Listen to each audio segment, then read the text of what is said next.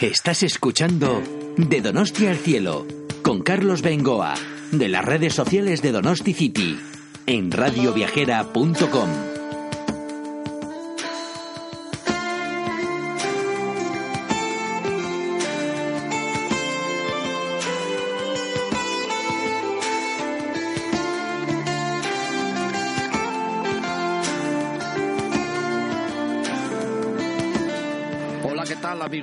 Radio Viajera? Bienvenidos a un nuevo podcast de las redes sociales de Donosti City, de Donosti al cielo. Hoy, para daros envidia, estamos en el momento de grabar este podcast eh, terminando el mes de febrero. Eh, aunque parezca mentira, llevamos tres semanas con temperaturas primaverales, incluso veraniegas, prácticamente sin ver una sola nube. Y ahora mismo, a una hora del atardecer, estamos en la terraza del Náutico, en nuestro entrañable GU, tomando una cervecita y viendo este sensacional panorama de la Bahía de la Concha, ya casi en marea baja, con un sol y una temperatura que invita a pensar que estamos en efecto en la primavera, los jardines de Alder Dieder casi llenos a rebosar y un ambiente fantástico. Hoy me viene al pelo diseñar un programa dedicado al medio ambiente y es que qué mejor forma de proteger esta ciudad, todo nuestro entorno, esta bellísima tierra que tenemos con infinidad de propuestas y de excursiones, que cuidarla y que protegerla. Donosti City ha tenido la inmensa suerte de estar estos días atrás en un congreso precisamente de medio ambiente en Gijón, en Asturias, los días 23 y 24 de febrero. Por cierto, y antes que nada, qué bonita es también, ¿eh? La tierra asturiana, qué bonito es Gijón. Nos encantó. Con un paseo marítimo dicen que, salvando las distancias, ahí sí que tenemos que barrer para casa, muy parecido a lo que es la Bahía de la Concha. Eh, semicircular, con un paseo marítimo más cortito, eso sí, pero nos dimos cuenta enseguida de lo bonito que es también Gijón, muy recomendable. Bueno, pues allí ha tenido lugar el Congreso GLACMA Asturias 2019. GLACMA es una entidad que eh, se ha dedicado durante muchos años a investigar, a apuntar, a anotar todo lo que son el deshielo de los glaciares. Todas las comunidades científicas conocen el trabajo de GLACMA, aprovechan ese trabajo para que nos demos cuenta de que en efecto los glaciares se deshielan a un ritmo muchísimo más rápido del que sería deseable. GLACMA eh, serían las siglas eh, glaciares, la CK de Criokarst, por resumirlo mal y pronto, aunque luego escucharemos a su directora Carmenca digamos que los glaciares pues vienen a ser una especie de queso de gruyere por dentro con eh, cuevas que precisamente el aumento de las temperaturas van formando y provocando ese deshielo tan rápido. Y luego MA, pues las siglas de medio ambiente. Ahí hemos podido seguir eh, muchos eh, documentales interesantísimos, ponencias de aventureros, expedicionarios, científicos, biólogos. Hombre, decir que han estado personajes que solemos seguir a través de las redes y a través de sus documentales, como Alex Cornelissen de Sea Shepherd, protegiendo las ballenas de la caza ilegal. Eh, Dan Hauser, también dentro de los, eh, del mundo de las ballenas, una bióloga que tuvo la inmensa suerte de poder ser rescatada o salvada eh, de una muerte casi segura del ataque de un tiburón. Y esto lo hizo una ballena. Eh, consiguió con el tiempo que esta ballena cada año acudiera a jugar con esta bióloga eh, Dan Hauser que nos maravilló. Como nos cautivó también Odile Rodríguez de la Fuente, la hija de Félix Rodríguez de la Fuente, que tanto hemos seguido desde que éramos chiquititos, con esos documentales que acaparaban la franja horaria de la televisión española en aquellos años. Bueno, pues Odile nos ha hablado del cambio climático, de sus consecuencias y abría una ventana a la esperanza a que si todo se hace como ella proponía, eh, podíamos recuperar nuestro medio ambiente. Eh, estuvo también Chris eh, Horsley, el hombre de los volcanes, Josu Feijó, el primer diabético en subir el Everest y también el primer diabético en convertirse en astronauta. Estuvimos con Nacho Dean, otro aventurero que ha conseguido dar la vuelta al mundo andando en un trabajo de tres años de duración. Alex Galán, el hombre del hielo, eh, y la propia Carmenca, la directora de Clagma, que muy emocionada nos daba cuenta de la situación de los glaciares junto a Carlos Caraglia, organizador de este magnífico evento, que aparte del valor de sus documentales, ha tenido algo realmente importante, que es el tema humano. Ha habido una sinergia en este congreso importante. Eh, nos hemos sentido parte de esas expediciones. Han conseguido todos estos expertos en aventuras eh, sintonizar y de qué manera con los asistentes al Congreso, eh, hablando después de la ponencia, permitiendo que sacáramos fotografías y pues permitiendo que hiciéramos grabaciones como las que enseguida vamos a escuchar. Este tema humano ha sido lo que realmente nos ha terminado por llegar al corazón. Eh, tuvimos además música en directo de un gran eh, guitarrista que ambientó el Congreso, Luis Fernández, y ya al final, para sorpresa de todos, chavalitos muy pequeños, con lo cual en cierto modo se les pasaba el relevo, el testigo, son ellos los que, con el aprendizaje que reciben ahora de los mayores, tienen que conseguir salvar nuestro planeta de un cambio que es ya evidente. Bueno, pues con latas recicladas, con todo lo que pillan en las basuras, han creado unos instrumentos y nos dieron un concierto de música de reciclaje realmente curioso y que puso colofón a este gran congreso GLACMA, que ya nos gustaría ver por aquí en San Sebastián en otras ediciones. Si hace falta haremos las gestiones rápidamente. ¿eh? Y bueno, ya para cerrar nuestro programa de hoy, aprovechando la ocasión, volveremos a escuchar a un Donostiarra Peyolasa, que con su empresa de drenaje sostenible, sistemas urbanos de reciclado del agua de lluvia que cae y a veces va eh, formando riadas importantes, esos eh, atascos nada deseables provocados por el embalsamiento del agua, y ha ideado un sistema que ha recibido un premio a nivel europeo. Así que iba la cosa de medio ambiente, de proteger nuestro entorno, de proteger la naturaleza y de proteger a la tierra. Espero que os guste.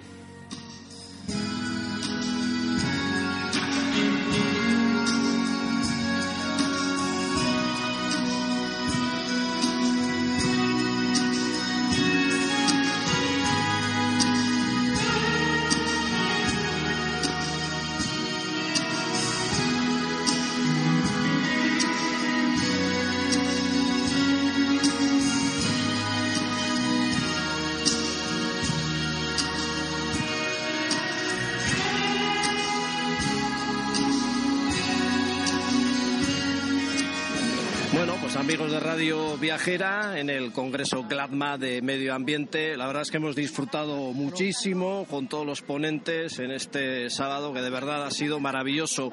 En cinco minutos yo casi no sé ni cómo presentar a Josu Feijó. Muy buenas, Josu.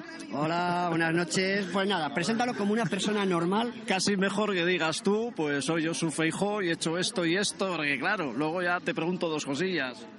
Bueno, la verdad es que yo lo que he hecho eh, ha sido cumplir mis sueños. Como he empezado mi conferencia con el tema de ese Peter Pan que llevamos dentro, yo de pequeñito soñaba con escalar el Everest y con ser astronauta, y aunque la vida me puso una zancadilla, como es una diabetes tipo 1, pues eh, no me vine abajo y lógicamente trabajé, luché, lo peleé, me asesoré y afortunadamente pues he llegado a la cima del Everest y soy astronauta. Lo que pasa es que una cosa es pretender cumplir los sueños, otra cosa es hacer, no un sueño normal, pues como uno pueda tener en viajar o en hacer cosas más sencillas. Eh, otra cosa es, eh, subir un Everest con diabetes y luego eh, ir a la NASA y sacar el carnet de astronauta. Es bastante más que un sueño eso, ¿no? Hombre, lógicamente hay trabajo por detrás, trabajo, trabajo, trabajo. Hay factor también buena suerte, aunque también hay factor fracaso, porque las cosas no salen siempre como uno quiere, sino como uno trabaja. incluso trabajando hay veces que, que te llevas algún que otro disgusto, pero si no te rindes, confías en tus posibilidades.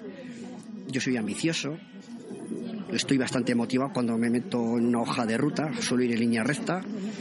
Eh, sé reconozco que la gente dice, escalar el Everest, por Dios, ser astronauta, por Dios, pues sí, es, complicado, pero si otros lo han hecho, ¿por qué no lo vas a hacer tú? Ese es el mensaje que yo transmito. Otros lo han hecho, yo lo he hecho pese a mi patología, ¿y por qué no lo haces tú? Hmm. Tan sencillo como eso. El otro día estuve en una conferencia de Sebastián Álvaro, todo un mito, la tenemos grabada por ahí también. no, bueno, pero conoce el alpinismo y el montañismo, yo respeto a, la, gente que hace esa serie de cosas. Eh, da la impresión de que es imposible esto igual perdona que sea muy pesado, pero subir un Everest con diabetes, vamos, eh, tiene que haber muchas trabas en el camino, que es algo que voy, que obviamente las has superado. ¿Cómo? Hombre, pues eh, no empezando de la noche a la mañana, sino que han sido muchos años, empezando a escalar montañas desde las más pequeñas a las más altas, yendo al Everest, teniendo fracasos, aprendiendo de los fracasos y obviamente eh, también un poco de factor suerte yo he tenido la suerte de ser el primer diabético que ha llegado a la cima del Everest, pero detrás mío hay otros tres diabéticos que también lo han conseguido, ya somos cuatro. Entonces yo creo que se rompió. Igual me tocó a mí romper esa, esa barrera, pero lo que ha demostrado es que una vez rota la barrera, o igual el factor suerte, porque por fechas yo fui el primero, pero había gente que ya estaba preparada para hacerlo. Entonces, es un mensaje el mío de motivación para que la gente no se rinda por su particular patología. No, ya después de hoy tenemos muy claro que cualquier cosa se puede conseguir. Eh, la fórmula esa que nos has presentado ahí, ¿cómo era? Hombre, pues el, éxito es la, la suma del trabajo al cuadrado, más motivación, más la ambición y lógicamente con un dividendo que es el que es el fracaso, hmm. porque te vas a encontrar con fracasos en tu vida, pero bueno, es que esos fracasos no van a cambiar la, la variable de la ecuación, pero te van a ayudar a igual a volverlo a intentar o, a tener que reconform, digamos, tener que readaptarte a, a por qué has fracasado. Hmm. Eh, después del Everest y después de la Luna, bueno, supongo que algún día tocará, ¿no? Hombre, yo con ir al espacio dentro de los próximos meses, que tengo ya programado mi vuelo espacial, mi siguiente objetivo es irme a vivir a la Estación Espacial Internacional para seguir con la investigación. ¿Qué dices? Sí. Hombre, no me importaría ir a la Luna porque es, un, es un plano ya muy ambicioso y, y, se adecua más a mi perfil de ambición y reto con mayúsculas. Oye, además nos ha llamado la atención el sentido del humor que tienes. Escuchar una ponencia que normalmente igual, pues en ocasiones puede ser un poquito pesada, ha durado tiempo, pues que con ese toque de humor es que tienes todo, hijo, de verdad. Y eres de Vitoria, has dicho. Sí, eh, mira, la verdad es que el PowerPoint, mi conferencia dura 33 minutos, no me gusta alargarla. Y yo no vengo a leerle la cartilla a nadie, yo vengo a dejar un pozo de felicidad, una sonrisa de oreja a oreja en la gente, porque la gente hay veces que no se atreve a cumplir ese objetivo porque le tiene miedo y dice que no, que se puede hacer. Entonces, Dice la gente que las distancias cortas tengo sentido del humor, aunque normalmente en mi trabajo soy muy serio. No, pues aquí nos has encantado. Ya digo, sería para estar una hora contigo, porque es un tema, obviamente, los dos, que, que, merece un desarrollo amplísimo. Pero bueno, por lo menos los oyentes de Radio Viajeras hacen una idea de quién es Josu Feijo, que posiblemente ya le conozcan, porque ha salido en muchos medios de información, le han dado muchos premios. Y oye, que estoy encantadísimo de saludarte. Dirás quién es este, pero bueno. No, yo, gracias por la entrevista. Un saludo a todos tus radio oyentes y sobre todo eso, que todos tienen su Everest y que si se lo proponen lo van a escalar. Muchas gracias, yo su suerte. Gracias.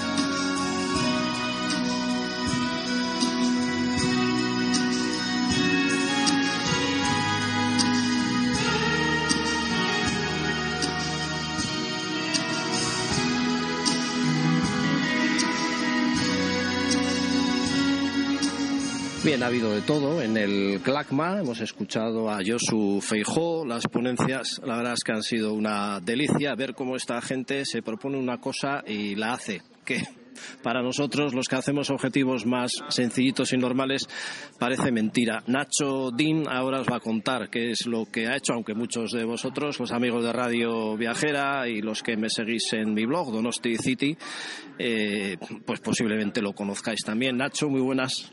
Hola, muy buenas.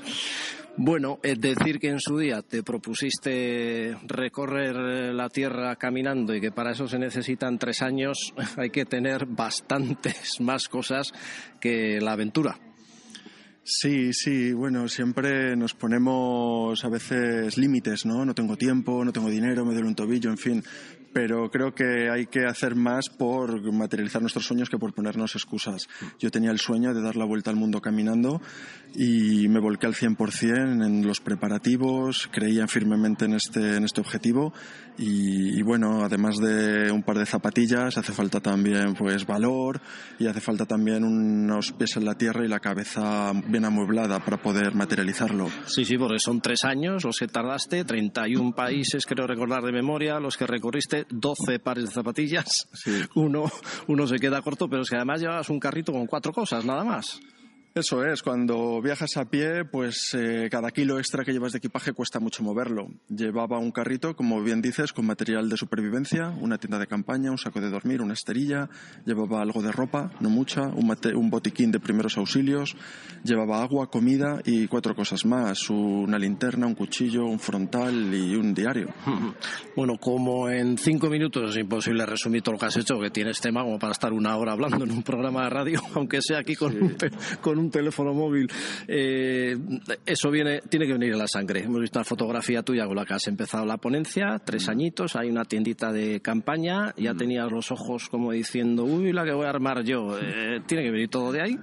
Sí, bueno, ya simplemente por apellidos. Tengo ascendencia inglesa por parte de padre, mi apellido por parte de madre es griego, llevo los genes viajar, mi padre es marino de profesión, hemos vivido en muchos sitios también, desde muy pequeño estoy acostumbrado a cambiar de domicilio, de residencia, me independicé muy joven también, a los 21 años, y desde entonces pues he viajado también a bastantes países, siento pasión por la aventura, por el deporte, por los viajes, así que lo llevo en la sangre.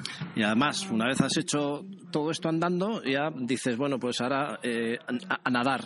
Pues claro, el planeta es un 70% sí, de, hecho, de agua. De hecho, me estoy dando cuenta ahora mismo que solo hay un cambio de letras. La A y la N de andar las cambias de orden sí, y queda bueno, nadar. La es. verdad que...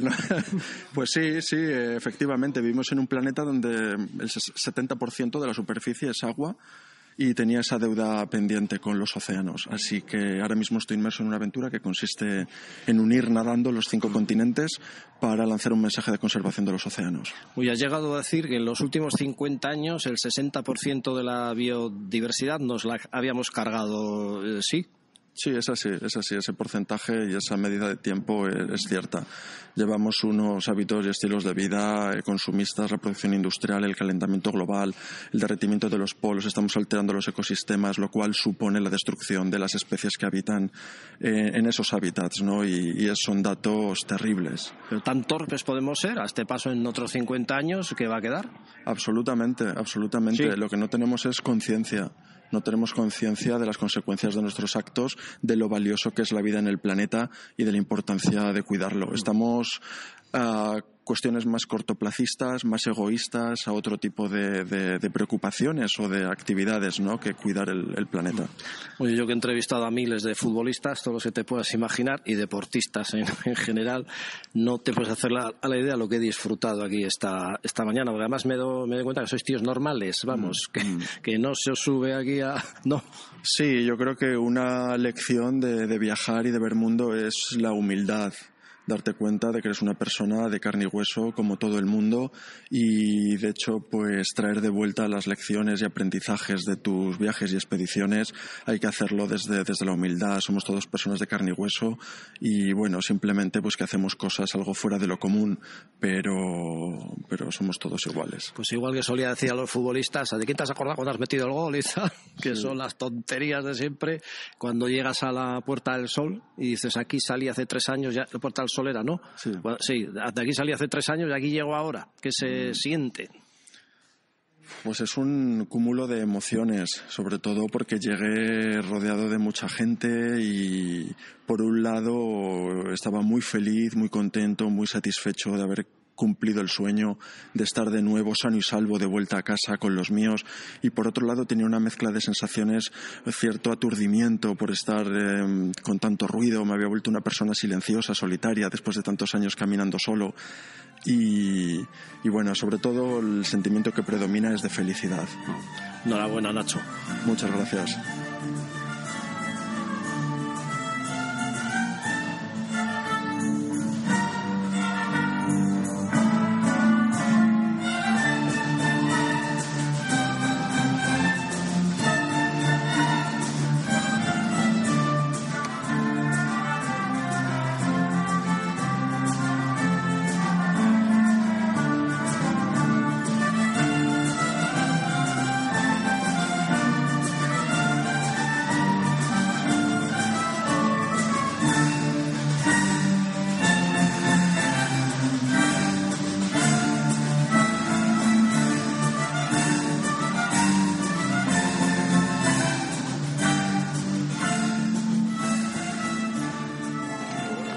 Nos hemos emocionado de verdad en este congreso. Eh, Glacma Carmenca, además, es la directora eh, de Glacma. Eh, no sé cuántas veces ha podido llorar. Muy buenas. Hola, buenas.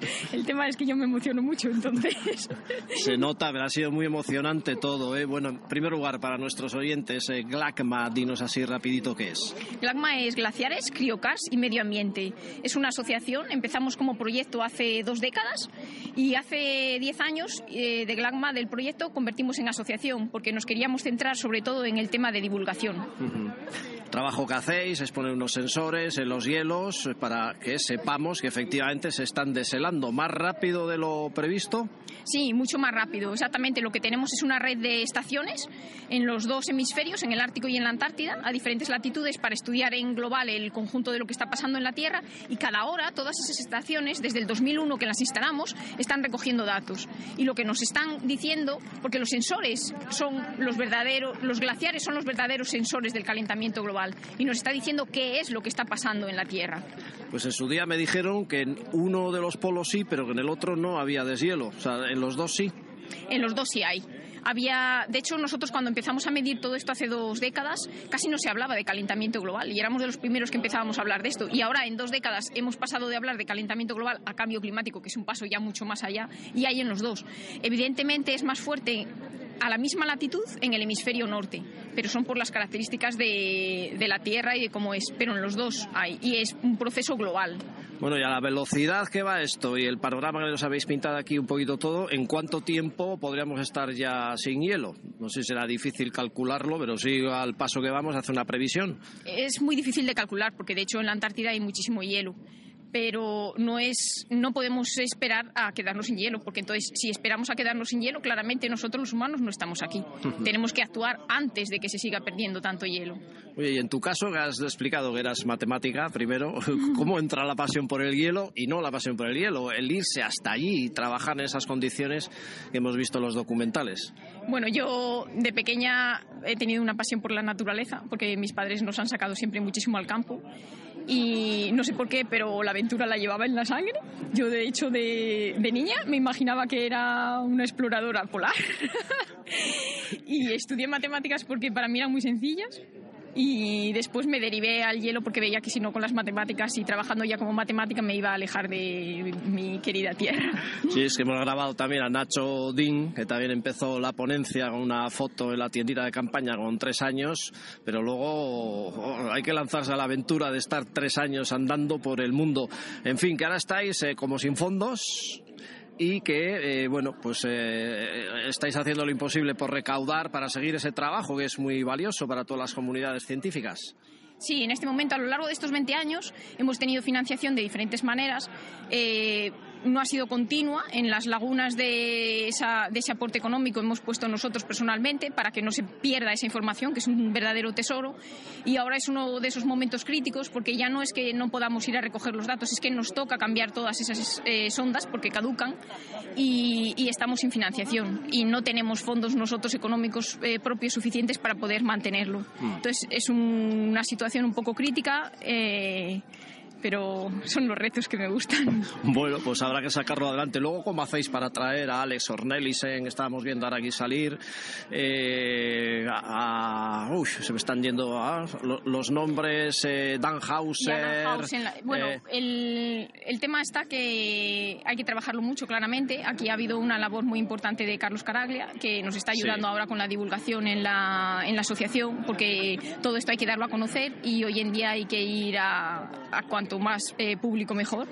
Y el resultado se termina viendo porque la gente ha quedado emocionada. Sí. Y también ellos, como tienen su pasión por la naturaleza, cada uno desde su faceta, al ver el trabajo que estábamos realizando desde Glagma, pues no dudaron ni un momento en, en acudir a este evento y de colofón la orquesta del reciclaje, que yo me he quedado sorprendido que es algo que ni me imaginaba que se podía hacer. Han salido unos chavalitos ahí, les habéis pasado el testigo porque ellos son el futuro, los que tienen que aprender a reciclar y a cuidar este planeta sí o sí. Y han sacado unos instrumentos hechos con latas, son cosas que se tiran y nos han tocado. Hay cuatro o cinco piezas. Qué bonito todo, de verdad. Sí, ha sido muy bonito. Además, eh, lo empezaron diciendo, ¿no? Que todos los instrumentos los habían hecho de lo que sacan de los contenedores amarillos, de todo ¿eh? lo que tiramos, todo lo sacan, todos los instrumentos estaban hechos de ahí. Eh, los profesores les han enseñado la música, su pasión es la música y como muy bien decía su profesor en la presentación, pues es dar oportunidades a todo. Dar una segunda, una tercera, una cuarta, una quinta y ha sido un verdadero ejemplo porque están llenos de ilusión y contagiaban. Oye, luego ya la ponencia de Odile Rodríguez de la Fuente, que al padre hemos visto todos de pequeñitos en los documentales, y ha, ha, sido impresionante el nivel de la ponencia, de lo que hay, y una llama de esperanza, ella ha transmitido mucho optimismo al final, pues de la forma que tenemos que cuidar el planeta, eh, pues en hacer eh, ciudades con, con, tejados verdes, eh, drenajes sostenibles, estas cosas. Qué bonito ha sido también, una llama que nos ha abierto de esperanza a esta mujer. Sí, eso es muy importante, terminar lanzando un mensaje positivo porque es verdad que, por ejemplo, nosotros con los datos no podemos ocultarlo. La realidad es la que nos están mostrando los glaciares y es la que nosotros hemos mostrado al, público que lo tiene que conocer. Pero es verdad que hay que quedarse con un mensaje positivo. Lo ha eh, sintetizado muy bien Odil. Y, y, es que la labor ahora es de todos. Y la labor es de todos porque hemos visto que el sistema que hemos construido económicamente, socialmente y ambientalmente ha fallado. Hmm. Y ahora, como muy bien ella lo ha planteado también, es un reto que tenemos ahora en la humanidad. Y si somos Homo sapiens de verdad, a ver si es verdad que somos sapiens. Muy bien, pues muchas gracias. ¿Esto lo hacéis siempre en Gijón? Este ha sido el primer evento. Ah, es el primero que Es el primero. Antes eran conferencias sueltas. Y como evento es el primero que realizamos y sí queremos que sea Gijón eh, la ciudad que nos acoja el, el evento. ya sabes que San Sebastián es muy bonito y en el Cursal estas cosas también se pueden hacer. Sí, vamos a ir viendo cómo vamos trabajando. El caso es que sabemos que sí que lo vamos a repetir y iremos viendo opciones. Bueno, pues lo hemos pasado fenomenal. Enhorabuena por lo que habéis hecho y más que nada porque hemos visto también el lado humano vuestro, que sois gente campechana, gente normal, que no va con traje y corbata como los políticos. Ahora estamos viendo ahí a Alex Cornelissen, todo lo que ha batallado con sus barcos en la defensa de, de, las ballenas y pues eso, que parecéis tíos absolutamente normales. Muchas gracias. Te daría otro abrazo, que te han dado 60 ya. bueno, muchísimas gracias y por venir desde allí y recoger todo esto y por transmitirlo también a los demás, que es necesario. Gracias.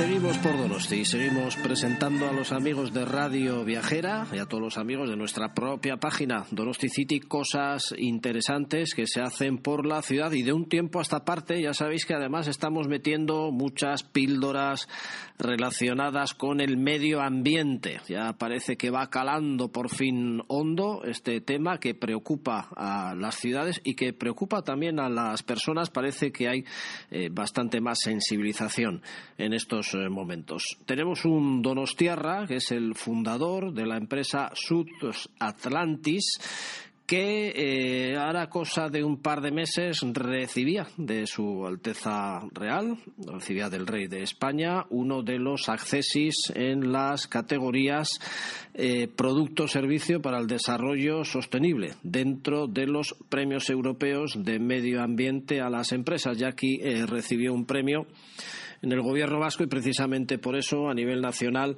también ha presentado un proyecto realmente interesante. Este Donostiarra es Peyo Lasa que nos va a hablar no solo de su proyecto sino también precisamente de la problemática del medio ambiente.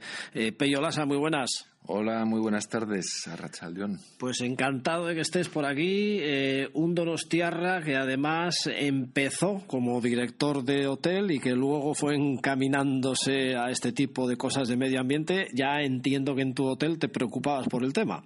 Pues sí, sí, hace ya casi 20 años o un poquito más, yo ya empezaba ahí a preocuparme para reducir el consumo de agua, reducir el consumo de jabón, y todas las cositas que se me ocurrían para reducir gastos y ser más respetuoso con el medio ambiente. Y ahí te metías en una empresa por el año 98, eh, Solumed, eh, ibas por los hoteles, eh, pues ayudándoles a limitar el uso de agua, como dices, y ya fundaste, por así decir, la empresa SUTS, en la que estás desde hace ya muchos años. Sí, bueno, llevo 20 años trabajando en esto, vamos, también quería explicar que SUTS, ese nombre tan raro, significa Sistemas Urbanos Drenaje Sostenible.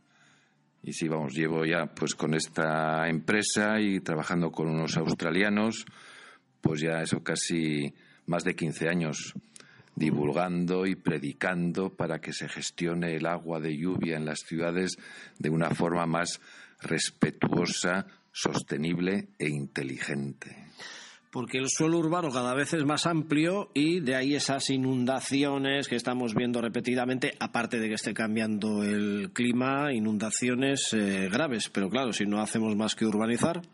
Pues sí, la verdad que es un problema bastante grave, mucho más grave de lo que la gente se cree o conoce, ¿no?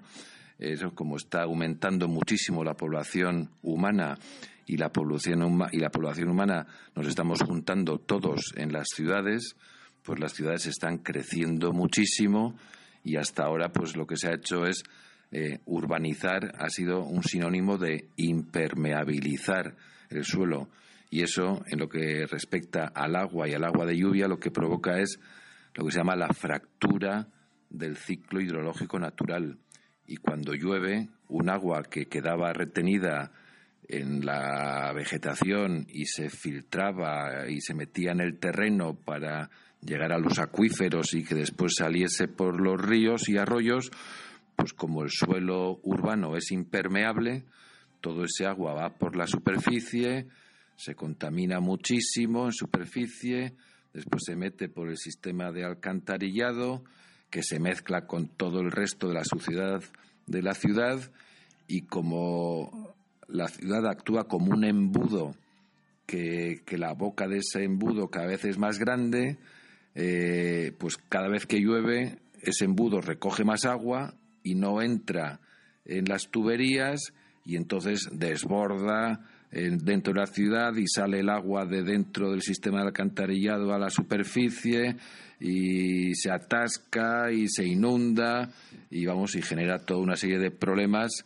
ya a la ciudadanía, a la gente, pues, pues que se nos inundan y encharcan las calles cada vez con más frecuencia. Bueno, ¿y eso cómo se podría reciclar entendiendo que esto es un programa de radio, un podcast de radio, no tenemos gráficos, no tenemos vídeos, que eh, fotografías, entiendo en el blog, en donosticity.org, ahí así, pues eh, podréis ver el artículo que hemos hecho sobre tu empresa, sobre Peyo Lasa, sobre el trabajo que proponéis, eh, más ilustrativo. Pero aquí en radio, ¿cómo podríamos resumir exactamente el tipo de trabajo que hacéis y todo esto cómo se recicla? Cómo eh, se coge el agua de lluvia, cómo se, se canaliza. Sí, bueno, eh, básicamente el problema, bueno, hay, lo que es una pena es que por un lado, bueno, cada vez hay más inundaciones, ¿no? En todas las ciudades del mundo y después no se aprovecha ese agua de lluvia. O sea, el agua de lluvia se contamina mucho en arriba y dentro del alcantarillado. Y ese agua, como está tan contaminada, hay que depurarla hay que llevarla a las depuradoras. Las depuradoras no tienen capacidad para depurar tanto y lo tiran a los ríos sin depurar. Y entonces, vamos, todo es un desastre y nos cuesta muchísimo dinero. El problema es eso, es que es la, es la piel, la superficie de las ciudades, ¿no? Solo solemos decir que si las ciudades son ecosistemas vivos, que lo son, llenos de gente y de animales, ¿no? Esos ecosistemas tienen una piel impermeable. Y entonces que es necesario ir cambiando eh, las características de esa piel. Nosotros cuando hablamos, con lo que trabajamos, como queremos cambiar, decimos que las ciudades tienen que dotarse, tener una nueva dermatología, una nueva piel permeable, pero es una piel, una permeabilidad controlada. Eh, hay que cambiar, tapar y sustituir muchas de las actuales superficies por otras nuevas que pueden ser duras, de asfalto, permeable, de otros muchos materiales, permeables, adoquines, vegetación, y debajo utilizar unas nuevas estructuras. Es como el invento, el gran invento, la innovación, es pasar, superar la tubería que fue inventada hace ya miles de años seguramente y utilizar otro tipo de estructuras que han sido pensadas para eso, para captar el agua debajo del suelo una vez que se ha filtrado. Y entonces la estrategia es captar el agua una vez que se ha filtrado para que no se haya ensuciado, captar es un nuevo sistema de alcantarillado que no huele tan mal como el alcantarillado, que solo gestiona agua limpia, filtrada. Entonces ese agua limpia se puede volver a utilizar, reciclarla en la ciudad, en las casas, en los parques, en los jardines, para los campos de fútbol, para lo que sea, ¿no? O infiltrarla al terreno para recargar el freático. San Sebastián está construida sobre arena, o sea que la base, lo que hay debajo de nuestras calles es arena, un material muy permeable que permitiría que ese agua fuese donde hubiese ido si no estuviese esa ciudad impermeable encima. Es y la que no y la que sale por las tuberías al mar que por lo menos llegue limpia y no con, con todo lo que puede llegar de papeles, de plásticos. Exacto, que al final llegan al mar y así está el mar pues todo lleno de también de, de plásticos y basura, etcétera. Hmm. El ver las ciudades con los edificios llenos de vegetación, con las azoteas, con árboles, hasta con jardines para que puedan estar los vecinos, hemos visto muchas fotografías de esto. Eh, se empieza ya eh, ese tema que todo va unido con lo vuestro también y que obviamente eh, mejora el medio ambiente sí o sí. Sí, sí, sí. No, pues es muy importante, no es ni una moda ni una chaladura de nadie, ¿no? El eslogan del Día Mundial del Medio Ambiente era que la solución está en la naturaleza y es lo que tenemos que hacer.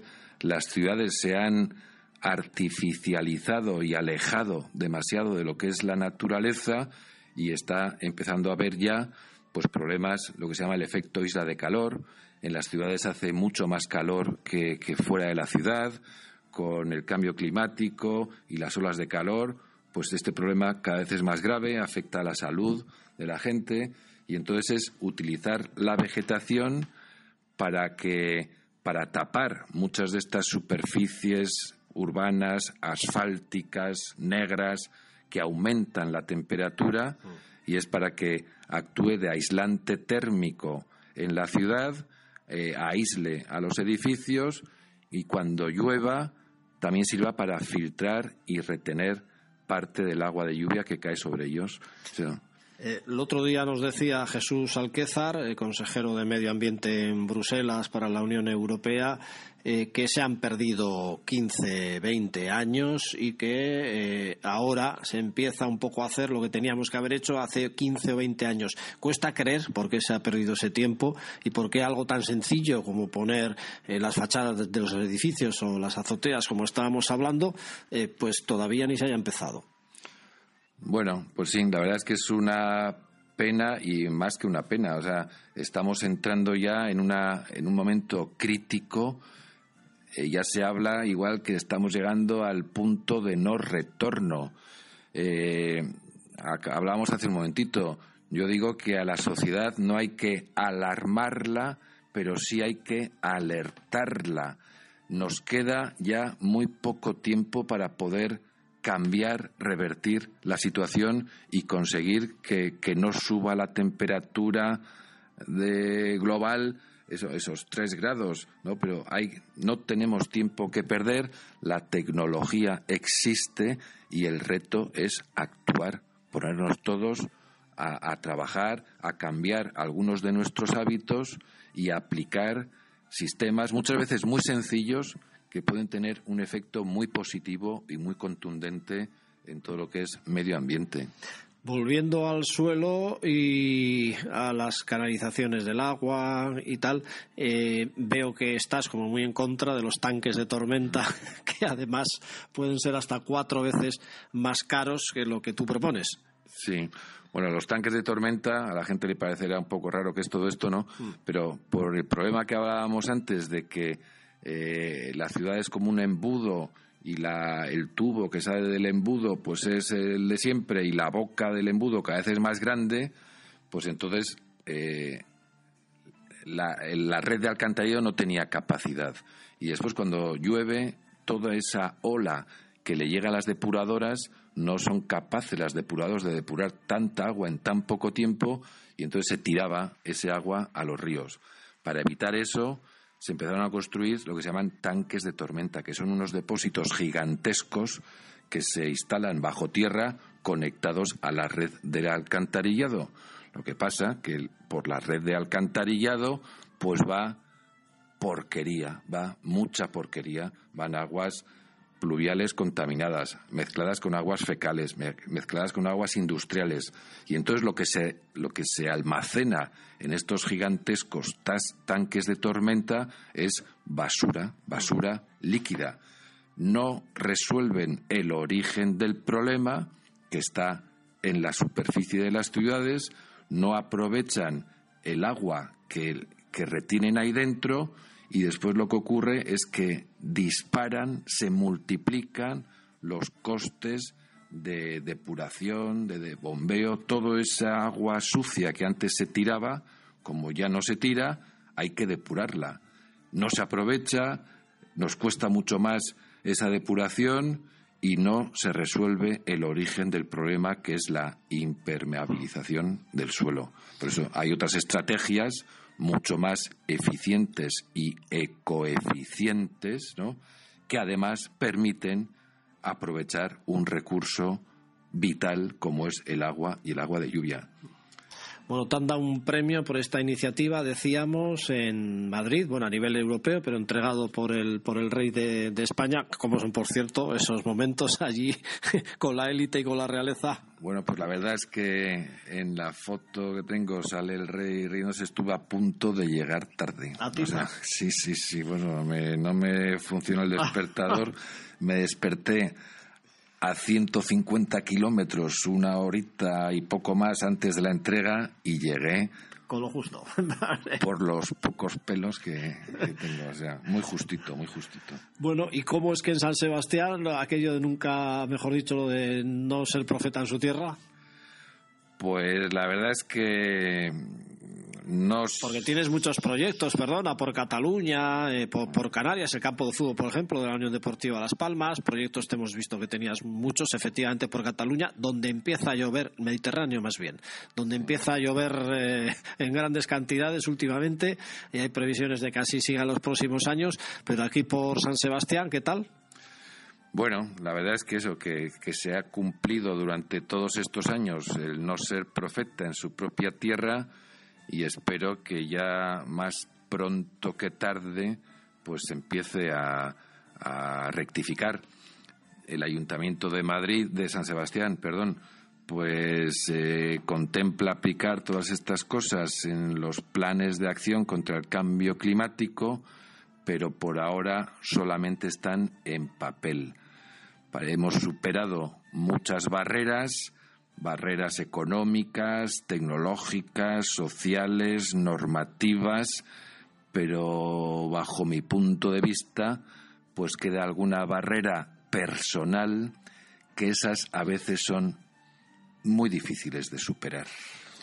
Antes me decías que eh, Vitoria, en cambio, te gustaba, que es una ciudad que en este momento está eh, francamente bien por aquello de cuidar el medio ambiente, que está bonita. ¿Es así? Bueno, eh, Vitoria ha sido capital verde europea, ha resuelto, gracias a soluciones basadas en la naturaleza, algunos problemas muy graves que tenía de inundaciones, de inundaciones muy, muy frecuentes y se ha convertido en una de las ciudades pioneras y punteras y más respetadas desde el punto de vista medioambiental y verde y sostenible a nivel eh, vasco, español y europeo. Porque para los no iniciados y volviendo a San Sebastián, suponiendo que ahora den el banderazo de salida, que se pongan las pilas, que lo hagan todo muy deprisa, eh, ¿cuánto tiempo pasaría en que esté la ciudad como a ti te gustaría? Con todo verde, con los eh, edificios, tal, con los sistemas de drenaje, como tú quieres, eh, todo eso que conllevaría una obra obvia, ¿cuánto tiempo podría estar como a ti te gustaría? Bueno, hombre, desde luego eso eh, se tarda de la misma forma que hemos tardado mucho tiempo, se ha tardado mucho tiempo en hacer las ciudades, cambiarlas, pues también se tarda mucho tiempo, pero, pero todas las ciudades de España, bueno, eh, vamos, eh, en todas las ciudades se están llevando procesos de regeneración urbana. Vemos como ahora hay grúas y, andamios en muchísimas casas porque están eh, actuando sobre todo en, la, en las fachadas, en la envolvente de los edificios para hacerlas más eficientes energéticamente. A nivel de suelo también se está eh, reurbanizando, peatonalizando, recuperando para el ciudadano, para el peatón, mucho, mucho espacio eh, a nivel de suelo es entonces cuando hay que actuar poco a poco, ir aprovechando estos procesos de regeneración y pero sin prisa, pero sin pausa, aunque también ya con un poquito de prisa. Y en cinco, diez años se puede tener ya notar con contundencia muchos efectos, lugares que desaparecen problemas de inundaciones, eh, el río está mucho mejor, la calidad atmosférica es mucho mejor, la temperatura en algunas plazas y calles y parkings es mucho más baja, más normal, más adecuada. O sea, son medidas, pequeñas medidas que hay que hacer en muchos sitios, pero que los efectos son inmediatos, ¿no? Inmediatos. O sea, pues pensaba que me ibas a decir bastante más tiempo y bueno, no me ha parecido así como un objetivo que se puede hacer y alcanzable creo que en poco tiempo.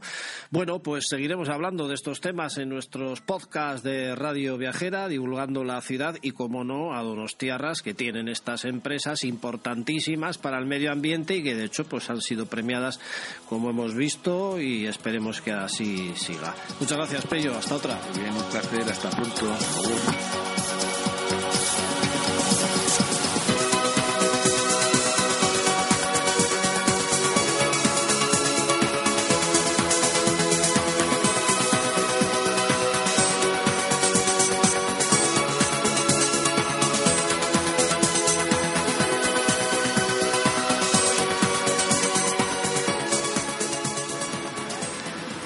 A proteger en concreto nuestro planeta. Vamos a ver si lo hacemos entre todos y sobre todo si enseñamos a los más jóvenes, que son los que tienen la llave del futuro. Nuestro programa de hoy, que ha estado basado en el medio ambiente, ahora en Donosti, llegará en las próximas fechas un congreso también sobre cambio climático, el Change to Change. Vamos a ver si entre todos conseguimos cambiar esta dinámica nada deseable. Donosti City se preocupa por el medio ambiente y como tal tiene un bonito número de empresas dedicadas precisamente a salvaguardar nuestra tierra. Ecogras, Suds Atlantis, acabamos de escuchar a su director eh, Pello Lassa. Si alguna otra empresa ¿eh? también quiere colaborar con nosotros, pues ya sabe dónde estamos a través de todas las redes. Nuestro blog, donosticity.org, al que la empresa de posicionamiento de webs, Fidenet, ha conseguido poner muy alto. En nuestro Twitter estamos también, en todas las redes sociales, en Instagram, Facebook, en Twitter, en YouTube, en LinkedIn. Hacemos este programa de radio para todos nuestros amigos y hasta tenemos una breve sección con los amigos de Teledonosti. Nos seguís cada día y lo agradecemos. Un saludo de Carlos Bengoa. Muy buenas tardes, Agur.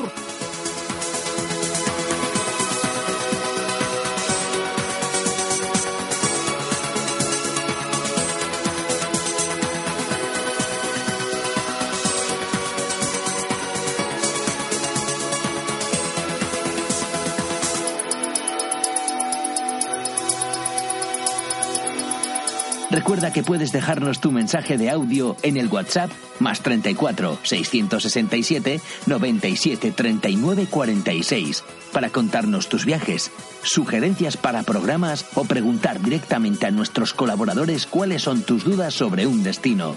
Estamos deseando escucharte.